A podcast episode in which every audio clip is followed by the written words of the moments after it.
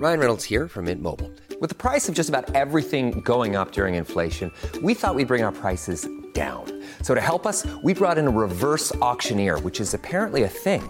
Mint Mobile unlimited premium wireless. Ready to get 30, 30, bit to get 30, bit to get 20, 20, 20, bit to get 20, 20, bit to get 15, 15, 15, 15 just 15 bucks a month. So, Give it a try at mintmobile.com slash switch. $45 upfront for three months plus taxes and fees. Promo rate for new customers for limited time. Unlimited more than 40 gigabytes per month. Slows. Full terms at mintmobile.com.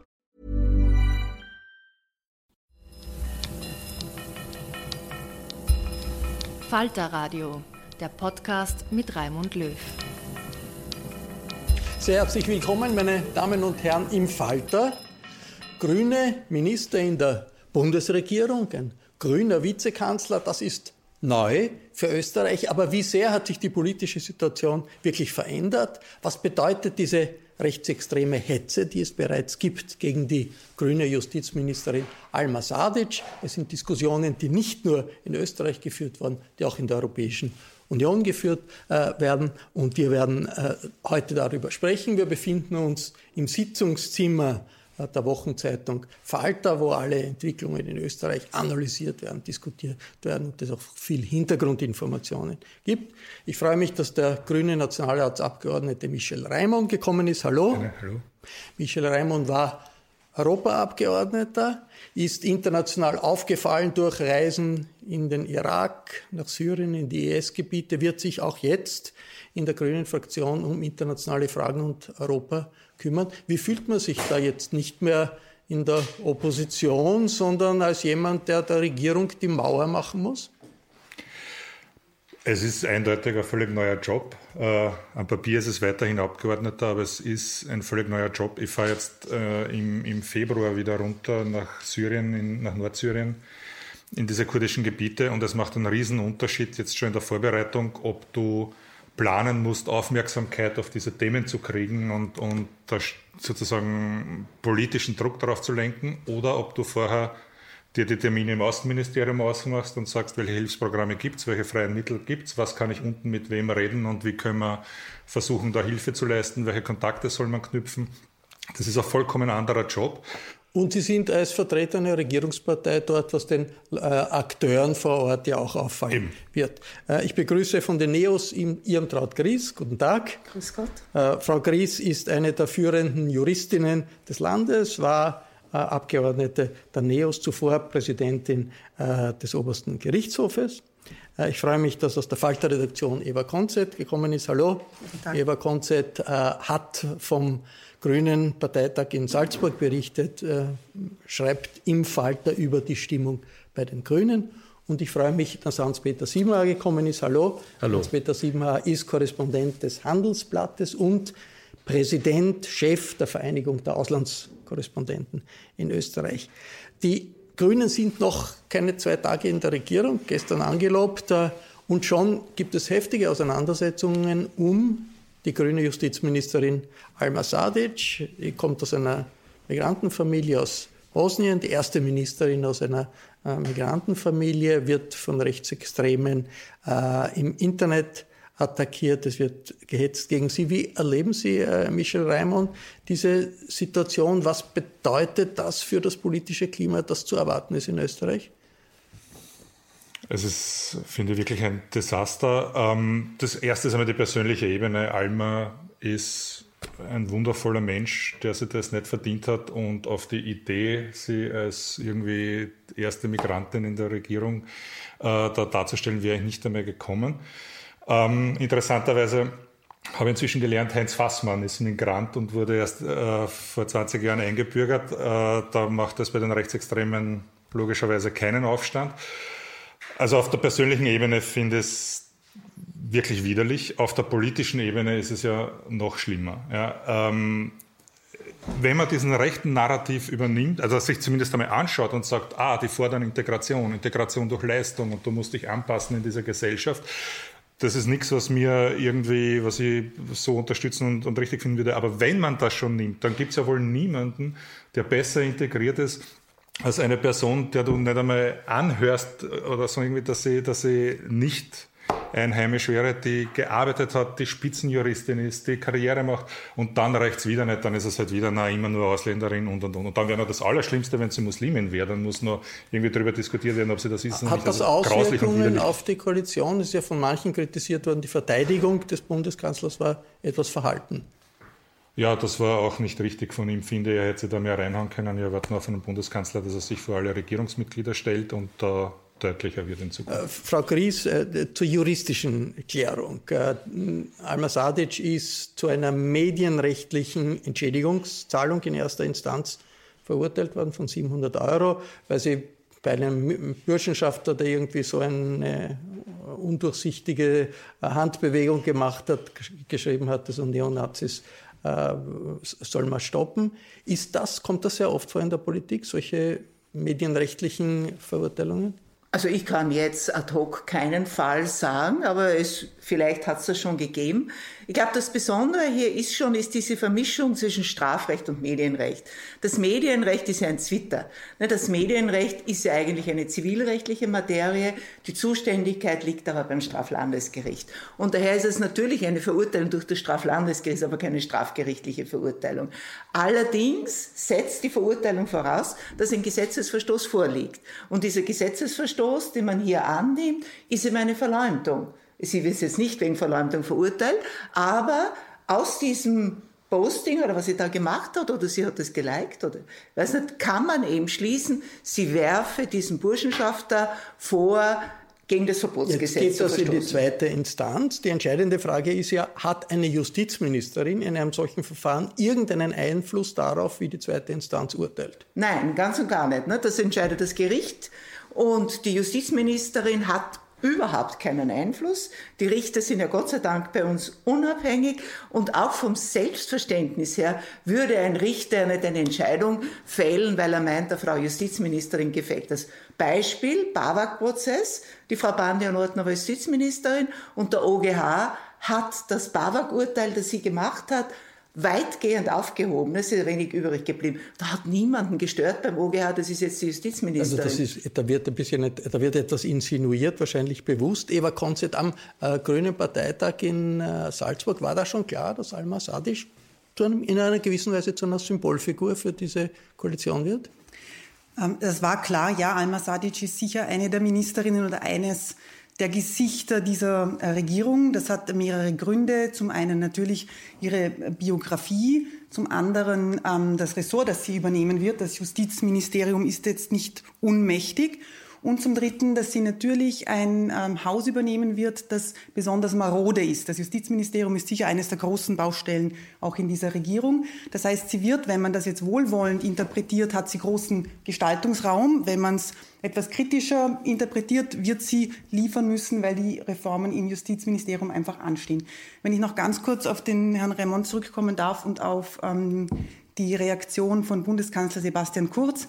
Er hat da meiner Meinung nach eine sehr, sehr große Chance vertan, Vertrauen zu bilden gegenüber seinem neuen Koalitionspartner, den Grünen. Er hätte sich hinstellen müssen und sagen müssen, das ist meine Mannschaft und das hört jetzt auf, diese ähm, Kampagne hört auf, ich stelle mich vor meine Leute. Wir dürfen nicht vergessen, dass diese Regierung zwar ähm, eine Koalitionsvereinbarung eingegangen ist, angelobt wird und jetzt miteinander arbeiten wird, aber es fehlt vorne und hinten an Vertrauen. Diese Chance hat er nicht genützt. Er hat sich in irgendwelchen... Er hat gesagt, er schlägt sie weiter vor. Nicht, er schlägt sie weiter vor. Er hat sich in irgendwelchen Formulierungen verhaspelt, medienrechtlich verurteilt, übrig bleiben wird verurteilt. Das ist das, was übrig bleibt. Er hat dann in einem Tweet, hat er dann medienrechtlich ähm, also zuerst Strafrecht, dann hat er sich korrigiert, hat gesagt, sie wurde nur medienrechtlich verurteilt. Übrig bleiben wird verurteilt. Das ist nicht staatsmännisch. Diese Chance hat er vertan. Hans-Peter Simmer, in Deutschland ist das äh, inzwischen äh, immer wieder vorgekommen, dass es rechtsextreme Hetze gegen Politiker gibt. Wie soll man damit umgehen? Gibt es da Lehren aus den Erfahrungen, die es in Deutschland gibt? Wohin kann das führen, wenn man das zulässt oder nicht genügend gegenhält? Wir haben jetzt aktuell an dem Fall erlebt, im Fall des WDRs und äh, eines umstrittenen Songs, das sich äh, gegen ältere Mitbürger errichtet und das letzten Endes zu einer schweren Krise eines öffentlich-rechtlichen Senders, der WDR ist die größte Anstalt innerhalb der ARD, äh, gefunden hat. Ich glaube, es gibt kein äh, Rezept, wie man ähm, damit wirklich umgehen kann. Jeder Fall liegt, ähm, äh, liegt anders, aber aus deutscher Sicht ist Frau Sadic auf jeden Fall eine, ja, eine optimistische Zukunftsfigur der neuen äh, Regierung, weil man natürlich schon mit dem Vergrößerungsglas auf den Nachbarn Österreich schaut, dass dort eben eine Juristin einer bekannten Wirtschaftskanzlei aufgestiegen ist mit ihrem Migrationshintergrund vom Balkan zu einer Justizministerin. Da reiben sich doch die einen oder anderen die Augen nach wenigen Monaten nach dem Ende der schwarz-blauen Regierung, dass so etwas äh, möglich ist und dass es Angriffe gibt von rechter Seite. Ich glaube, da gibt es sogar einen Rivalisierungsprozess. Äh, man staunt nicht, äh, man staunt immer weniger, was im Netz ähm, an Polemik, an übler Nachrede und Beschimpfungen stattfindet. Begeisterungsstürme über diese Koalition bei den deutschen Grünen hat man ja nicht gesehen. Da war eher der, die Botschaft, naja, also man, wie weit darf man sich eigentlich noch verbiegen, um grün zu sein. Warum diese Skepsis? Ja, weil, der, weil die deutschen Grünen sich offenbar den Koalitionsvertrag sehr genau durchgelesen haben und haben natürlich erkennen müssen, äh, dass dort Kompromisse geschlossen werden, die sich die deutschen Grünen so nicht leisten könnten in einer Koalition mit den Konservativen. Äh, Michel Reimann. Darf ich, darf ich da noch was sagen? Nur zu, zum dem, was die Frau Kotz sagt. Ein Satz. Das Problem der Justiz ist nicht ein Reformstau. Das Problem der Justiz ist Geldmangel. Und es wird alles davon abhängen, ob die Frau Sadic beim, beim Finanzminister erreichen kann, dass das nötige Geld zur Verfügung gestellt hat. Sonst sind da keine Probleme. Michel Reimann, keine Begeisterungsstürme hat ja auch in, in Österreich nicht unbedingt gegeben, aber doch diese Skepsis aus Deutschland, die, führt das zu einem Nachdenken bei den Grünen? Nein, die ist absolut, absolut gerechtfertigt. Die deutschen Kollegen und Kolleginnen haben da völlig recht. Der Punkt ist, wenn du eine CDU als Gegenüber hast, äh, eine CDU Verhandlungspartnerin wäre, ist vieles von dem, was wir jetzt machen mussten, steht gar nicht am, am, am Verhandlungsplan und muss man nicht machen. Es ist so, das haben wir in diesen Verhandlungen gelernt, die Türkisen haben sich von, den, von der alten ÖVP wirklich noch weit nach rechts in einen rechtskonservativen Bereich hinein bewegt. Wir waren an einigen Punkten der Verhandlungen überrascht, dass das, was da kommt, jetzt keine FPÖ-Position ist, sondern eine türkise Position ist, wo wir immer geglaubt haben, im, im Rahmen der letzten Koalition war das doch der FPÖ-Anteil. Ähm, wir haben es immer gesagt, die Alternative, die wir ständig haben, am Tisch aufzustehen, ist, äh, wir nehmen nicht diesen Zwischenstand, den wir jetzt erreicht haben, sondern macht doch bitte mit den Türkisen. Das wäre sehr vielen der Rechten recht, also recht gewesen. Das machen wir nicht. Wir haben jetzt einen Zwischenstand erreicht, von dem wir nicht zufrieden sind und von dem aus wir weiterkämpfen werden. Ja. Ein Satz bitte. Bevor wir noch losgelegt haben, richtet schon die Wirtschaftskammer aus, was an diesem Programm nachzubessern ist. Immerhin ein hochrangiger ÖVP-Funktionär ganz vorne dort. Wir richten auch aus, was nachzubessern ist. Wir nehmen uns dasselbe Recht wie da die Konservativen. Das ist jetzt der Startpunkt, von dem es aus losgeht. Ich finde ihn besser als die anderen Startpunkte, die zur Verfügung standen. Der Bundeskanzler äh, ist in den letzten Tagen in den deutschen Medien massiv präsent gewesen, hat viele Interviews gegeben, deutschen Zeitungen, im Fernsehen, der Bild-Zeitung. Da hat er zum Beispiel gesagt, äh, ja, er wird nicht an seiner Flüchtlingspolitik ein Jota ändern, denn äh, die Seenotrettung im Mittelmeer führt ja zu Toten im Mittelmeer, was von NGOs heftig bestritten wird. Wie kann man klarstellen, dass er da nicht als Bundeskanzler, also nicht für die ganze Bundesregierung äh, spricht, wenn er sowas sagt, Michel Reimann? Indem ich jetzt hier sage, dass das keine gemeinsame Position ist. Ähm, wir haben wir haben dort tatsächlich inhaltlich riesige Differenzen. Was ging? Das finde ich jetzt wieder, das ist zum Beispiel einer der Punkte, der mir sehr wichtig ist. Was wir geschafft haben, worauf wir uns einigen können, ist, am allerbesten ist, Menschen müssen nicht flüchten. Alles, was jenseits der europäischen Grenzen ist, ist auch die ÖVP dafür zu helfen. Hauptsache die Leute kommen nicht. Ist vielleicht ein bisschen weniger humanitärer Zugang als meiner, aber immerhin können wir uns da einigen. Wir haben massiv aufgestockt in diesem Bereich. Wenn ich jetzt im Februar nach Syrien fahre und dort in den UNHCR-Lagern bin, werden wir versuchen, dort die Hilfe massiv zu verbessern. Wir sind uns zum Beispiel in der Europapolitik, was Flüchtlinge angeht, überhaupt nicht einig. Das müsste europäisch gelöst werden in der Verteilung, ist mit dieser ÖVP nicht machbar. Und das ist auch gedeckt durch den äh, Koalitionsvertrag, dass es dann keine klare österreichische Position gibt. Wenn ich es richtig verstanden habe, ist der Koalitionsvertrag, Österreich ist gegen Aufteilung von Flüchtlingen. Im Koalitionsvertrag steht, die europäische Aufteilung ist gescheitert. Dem Befund können wir uns beide anschließen. Gescheitert ist sie. Was wir jetzt damit machen, haben wir unterschiedliche Einschätzungen. Äh, Frau Gries, diese Teilung, die es gibt, die ja vom Bundeskanzler und auch vom Vizekanzler immer wieder äh, gesagt wird. Für Klima sind die Grünen zuständig, für Migration ist die ÖVP zuständig und da machen wir im Wesentlichen das, was wir mit der FPÖ gemacht haben, weiter. Wie stabil ist so, so etwas für eine Koalition? Also ich finde, es ist unhaltbar, weil so verbiegen kann sich ja keine Partei, weder die einen noch die anderen, dass sie dann da hier einen Kompromiss schließt. Da sind ja keine Kompromisse geschlossen worden. Und das, was wir jetzt mit der Alma Sadic erleben, das ist das Ergebnis dieser Politik gegen Ausländer, gegen Muslime. Und da ist sie dann die Zielscheibe. Also die Grünen ernten in Person der Alma, Alma Sadic das, was FPÖ und ÖVP gesät haben. In Wahrheit ist es so. Und die ÖVP tut da weiter. Sie macht's ja genauso. Und der Herr Bundeskanzler, da muss man ja froh sein, dass er offen ist. Er verschleiert nichts. Ja. Er sagt das so. Und wenn Sie sagen Hilfe vor Ort, ja natürlich, das wird schon immer gesagt. Aber Österreich hat die Mittel extrem zusammengestrichen und ich sehe nicht. Wir haben es jetzt vervielfacht. Ja, ja. Aber, aber Herr Raimund, wie soll dieser Spagat gelingen? Sagen Sie mir das. Null Defizit, ausgeglichener Staatshaushalt, mehr Mittel für Hilfe vor Ort in den Ländern, mehr Mittel hier für die Integration, mehr Mittel fürs Klima. Das Klima ist ein, die Klimarettung ist ein Fass ohne Boden. Wie soll das gelingen? Lügen sich die Grünen dann nicht selber in den Sack? Das kann nicht aufgehen. Jetzt tun sie ein bisschen die, die Maßstäbe vertauschen. Ich glaube, die gesamte Szene der humanitären Hilfe wäre froh, wenn das Ausmaß, das wir erreicht haben, fürs Nulldefizit ausschlaggebend wäre. Das sind wir in Kommastellen hinten. Das spielt überhaupt keine Rolle bei diesem Thema. Ich bin auch nicht der Verteidiger des Nulldefizits und es steht auch nicht drinnen. Nein, wir brauchen, das eine ist, dass wir massive Investitionen im Umweltschutzbereich brauchen. Da reden wir von Dimensionen, die sind weit jenseits der Hilfe vor Ort. Aber Tatsache ist, wir haben ein, wir werden einen, eine Diskussion darüber führen, wie das geht. Wir brauchen in Österreich definitiv eine Diskursverschiebung und unsere Alternative wäre gewesen, wir lassen wieder eine türkisblaue Regierung. Ich finde es spannend, wie viele Menschen aus der aus der Asylhilfe, äh, aus Migrantinnenvereinen und so weiter zu uns gekommen sind und gesagt haben, macht das, von denen kommt auch jetzt kein Aufschrei. Die haben jetzt zweieinhalb Jahre gelitten unter den letzten Umständen. Die sagen alle, bitte macht das und wir tragen die Kompromisse mit und dann kämpfen wir. Es sind hauptsächlich äh, linke, weiße, männliche und dann meistens nur hetero Männer, die mir dann sagen, nein, das geht gar nicht, also das ist empört und sonst was. Die Betroffenen sitzen da und sagen, bitte macht das jetzt. Das, die, Frau, die Frau Gries hat aber natürlich einen Punkt.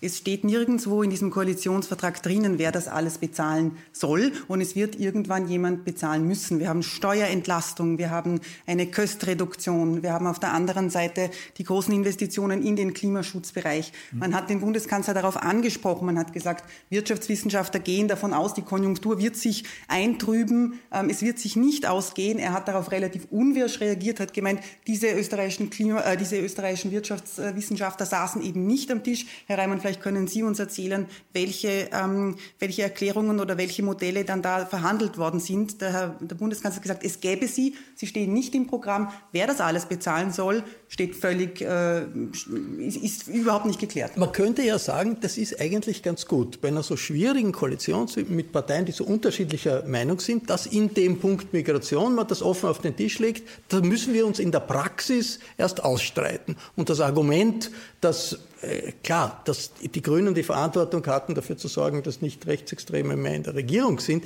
das ist ja, das hält ja nach wie vor. Und das ist ein sehr, sehr starkes Argument. Das sehen die, die äh, Migrationsexperten äh, ja auch so. Ist das jetzt eine Phase, wo man jetzt auch als Beobachter sagen muss, das wird in Wirklichkeit erst ausgestritten werden müssen, wie das in der Praxis läuft, ob wirklich die ÖVP in der Migration- und Ausländerpolitik da jetzt grünes Licht hat, weiterzumachen, als ob Herr Kickel noch, noch Innenminister wäre, oder ob da jetzt die Grünen die Substanz haben, die sie auch inhaltlich, mit der sie auch inhaltlich operieren, gegenzuhalten, politisch gegenzuhalten. Die, die Chance als Regierungspartei ist sicherlich größer als als Oppositionspartei, oder?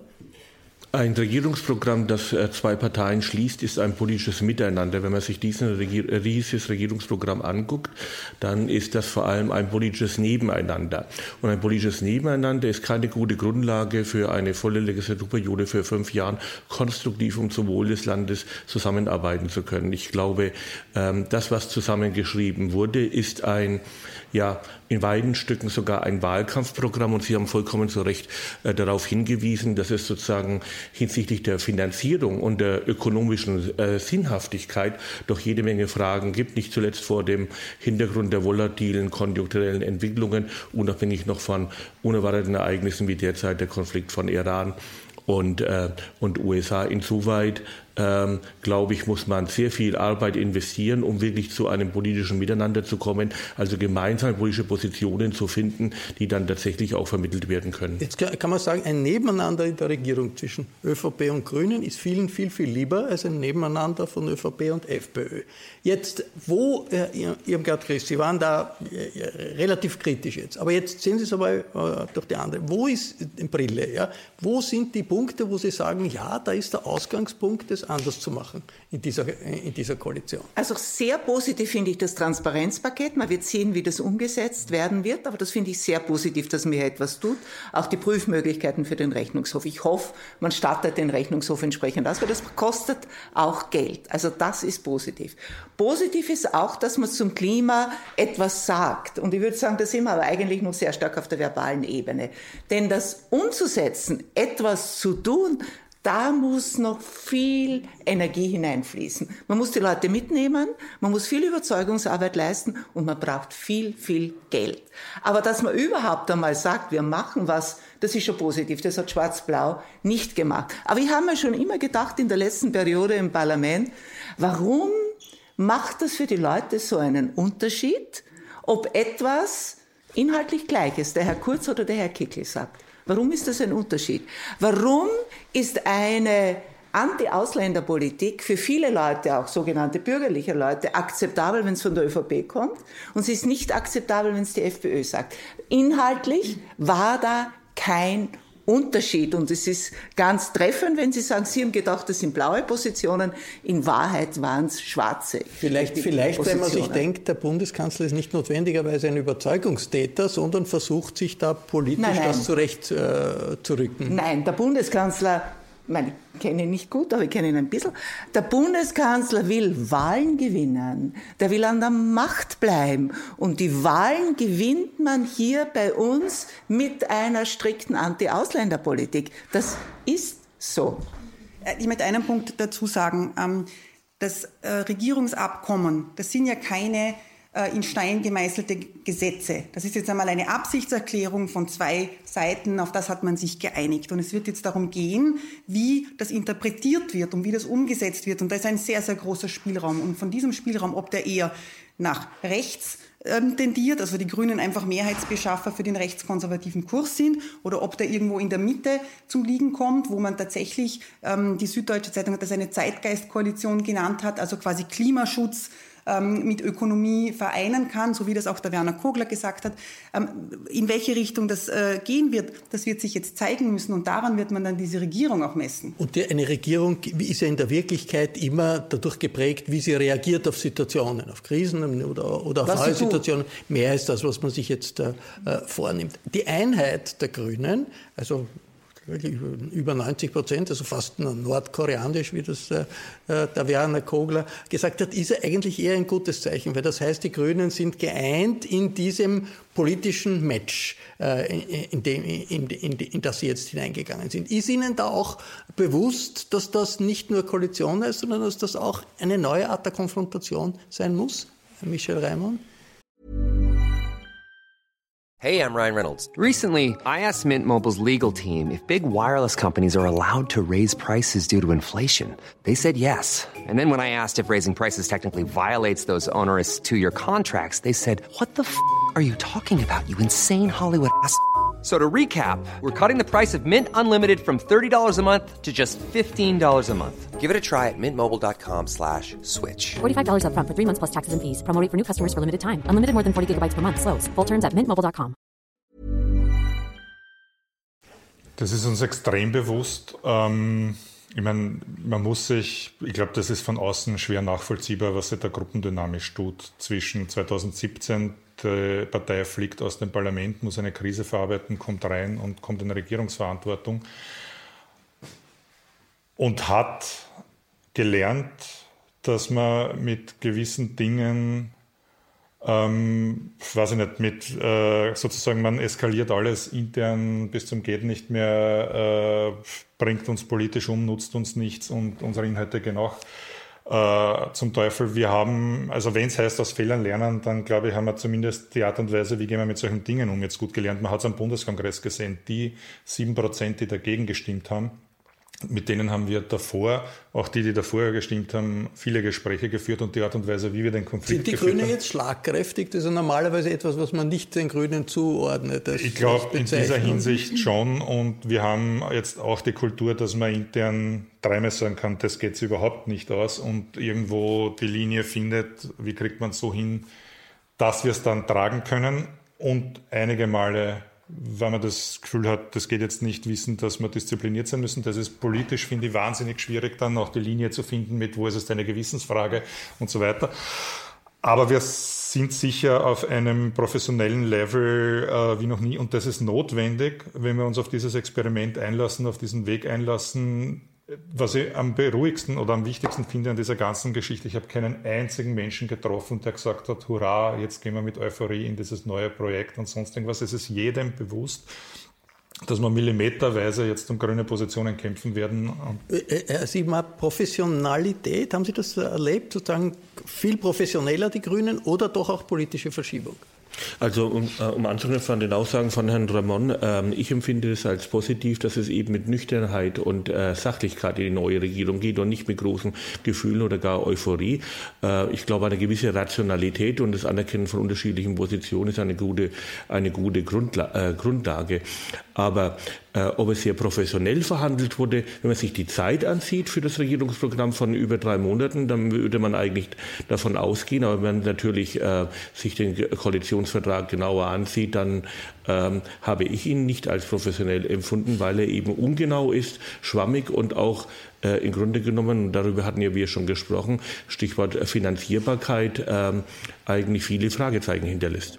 Eva Konzert. Ich möchte dazu eines sagen. Ähm, ich glaube, wir haben das ja auch, als wir, den, ähm, als wir das Regierungs, den Vertrag bekommen haben, haben wir, haben wir durchgelesen und der erste, der erste Eindruck war so, das ist auch einfach sehr, sehr viel Geschwurbel. Also viele Sachen sind irgendwo in, in, in, in, in, im, im, im semantischen Nebulösen angesetzt. Muss ja nicht schlecht sein. Muss nicht schlecht sein, darauf wollte ich genau kommen, weil ich glaube, was hier passiert ist, und das ist auch ein Zeichen des vielleicht nicht unbedingt ähm, im, im Überborden vorhandenen Vertrauens. Ich glaube, wenn man den Vertrag in einer zweiten Lesung durchliest, dann sieht man, dass die Grünen versucht haben, nicht konkrete Maßnahmen ähm, festzuschreiben, aber auf alle Fälle die Punkte. Also wir haben immer einen Oberpunkt und dann wird er sehr, sehr, sehr, sehr, sehr, sehr weit ausgefächert, um quasi ähm, einen Referenzpunkt zu haben, dann später in den Verhandlungen, die jetzt ja eigentlich erst anfangen, das ist, was ich vorhin gemeint habe. Wir haben ein Regierungsabkommen und jetzt wird einmal verhandelt, auch über Budgets etc., ähm, um quasi einen Referenzpunkt zu haben, dann und sagen zu können, aber es steht bei uns im ähm, Vertrag drinnen, dass wir diese Maßnahme setzen und dann wird sie verhandelt. Äh, Frau Griss, Sie haben äh, gesagt, es fehlen ein bisschen die Leuchtturmprojekte. Gut, aber Amtsgeheimnis abschaffen, das ist ja schon etwas für Österreich. Was, also wenn das wirklich gelingt, wäre ja das ein riesiger Sprung. Äh, das ist die Tradition äh, der verschlossenen Bürokratie, die nichts herauslässt, ist ja riesengroß. Äh, ist das nicht ein Zeichen, ja, da bewegt sich doch etwas und da kann, wird die ÖVP wahrscheinlich mitmachen und da können die Grünen ja wirklich auch auf die Zivilgesellschaft hoffen. Na, absolut. Also Neos hat das schon immer gefordert und ich habe das damals in der Hypo-Kommission gesehen, also wie viele Erklärungen ich unterschreiben musste, welche Geheimnisse ich da wahren muss und ich habe das gemacht, weil ich gedacht habe, kein Mensch kann dann sagen, sie hätten das nicht sagen dürfen, ist zwar negativ für uns, also das Risiko bin ich gut einge bin ich gern eingegangen. Also das Amtsgeheimnis, Artikel 20 Absatz 3 der Bundesverfassung ist ja gar nicht so eng, wie es gelebt wird. Das ist die österreichische Mentalität. Es ist gut, wenn man es abschafft. Bin absolut dafür. Denn wer ist denn der Staat? Das sind wir alle. Wir haben vor uns selber so viele Geheimnisse. Wir sind da ausgeschlossen. Also das finde ich sehr positiv, wie das ganze Transparenzpaket, dass ihr das hineingebracht habt. Aber man muss sich dann natürlich anschauen, wie es umgesetzt wird. Ja? Also ich würde vor vorzeitiger Euphorie warnen. Das ist hart, das glaube ich auch, das ist Ihnen ja vollkommen bewusst. Das wird sehr hart sein, das alles auszuverhandeln, weil da gibt es natürlich viele Interessen, die das schon lieber ein bisschen sanfter hätten und ein paar Schlupflöcher lassen. Michel Reimann, Sie sind Europa, sozusagen für Europa im, im, grünen Club. Äh, konkrete Frage, ist irgendwie vordiskutiert, wie das mit den Grenzkontrollen ausschaut. Also Österreich macht Grenzkontrollen in Richtung Ungarn, in Richtung äh, Slowenien, Deutschland macht, macht, Grenzkontrollen in Richtung äh, Bayern und Österreich. Ist, ist, sicherlich im Widerspruch zum EU-Recht, weil es keine Notsituation mehr ist. ist. Ist da irgendwie klar, wie das weitergeht? Wird es weiter Grenzkontrollen geben, auch bei einer grünen Regierungsverteilung? Also auf Gesetz, wir haben jetzt eine gesetzliche Ebene. Ähm logischerweise verhandelt. Die, die Umsetzung auf Ministerialebene ist in ÖVP-Hand. Ich kann mir vorstellen, dass die ÖVP das gerne etwas strenger leben wird, als wir das sehen würden. Das müssen wir uns dann im Tagesgeschäft äh, mit Ihnen ausstreiten. Wir haben zum Beispiel einer der Punkte, wo, wo wir genau auf solche Sachen, hängt auch mit der Flüchtlingsverteilung etc. zusammen.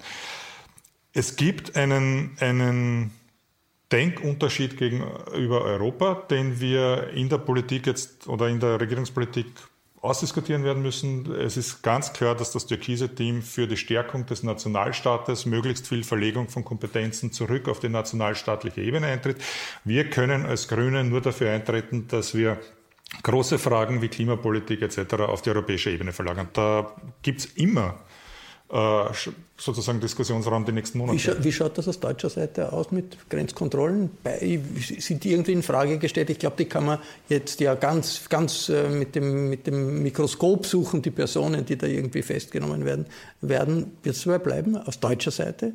Also ich glaube, das ist eher eine Showveranstaltung, diese Grenzkontrollen zwischen äh, Deutschland und Österreich. Ich selber äh, fahre sehr häufig äh, über die österreich-bayerische Grenze. Das ist sozusagen eine Schaufensterveranstaltung der CSU die sie äh, offensichtlich äh, braucht, aber de, äh, de, facto ist das, ich glaube, relativ irrelevant und äh, äh, Sie wissen, dass aus deutscher Perspektive immer die Ökonomie des, das Primat hat und insoweit geht es darum, den, dass der Verkehr fließt und ja und für die Öffentlichkeit noch Grenzkontrollen stattfinden.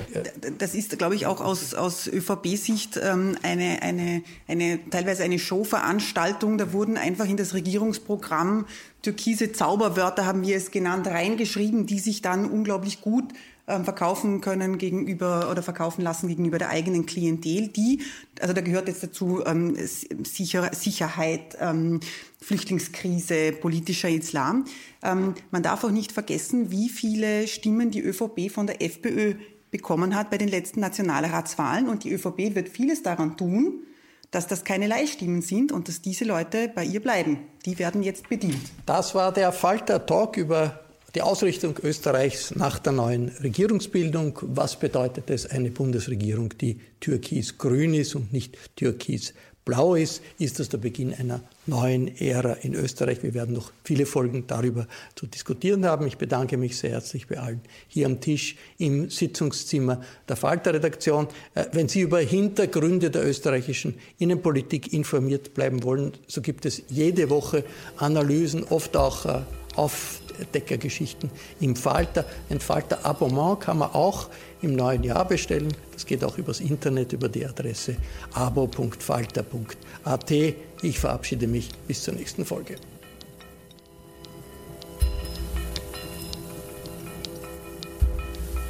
Sie hörten das Falterradio, den Podcast mit Raimund Löw.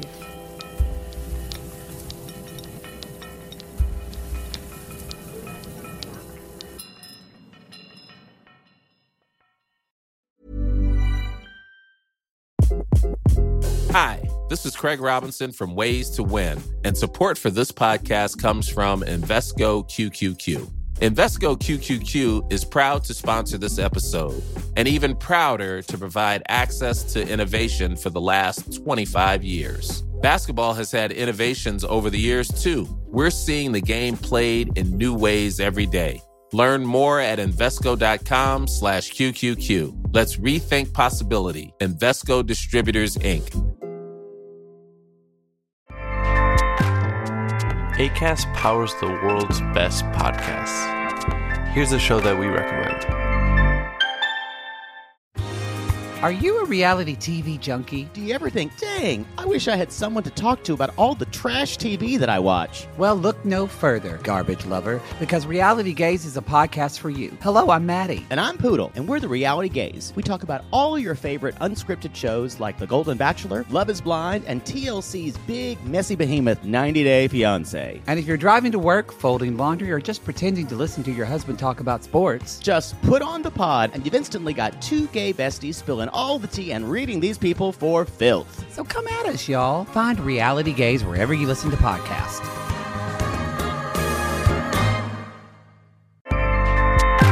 ACAST helps creators launch, grow, and monetize their podcasts everywhere. ACAST.com.